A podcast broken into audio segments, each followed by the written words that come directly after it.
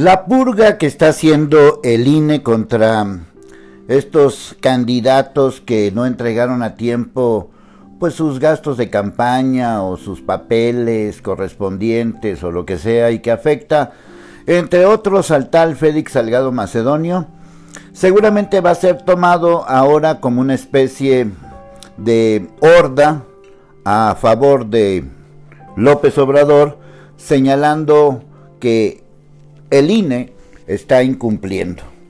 Más allá de las razones o las sin razones, es muy claro señalar que parece que hacen hasta lo imposible por tener a candidatos cuestionables.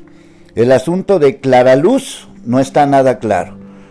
Y otros asuntos más dan una idea de que tenemos una mafia en el poder, en el actual poder, en el poder de Morena, que quiere apropiarse pues de todo con delincuentes.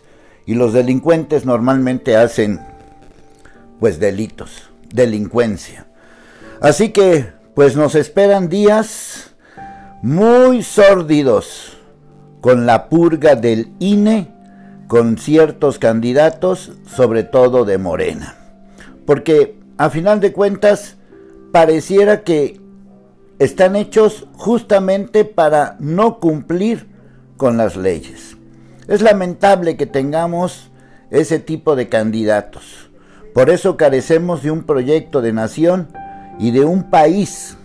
Simplemente somos una caricatura de una historia de calamidades que hemos vivido con todos los partidos y eso a mí ya me tiene hasta la M, hasta la madre, para que me entiendan.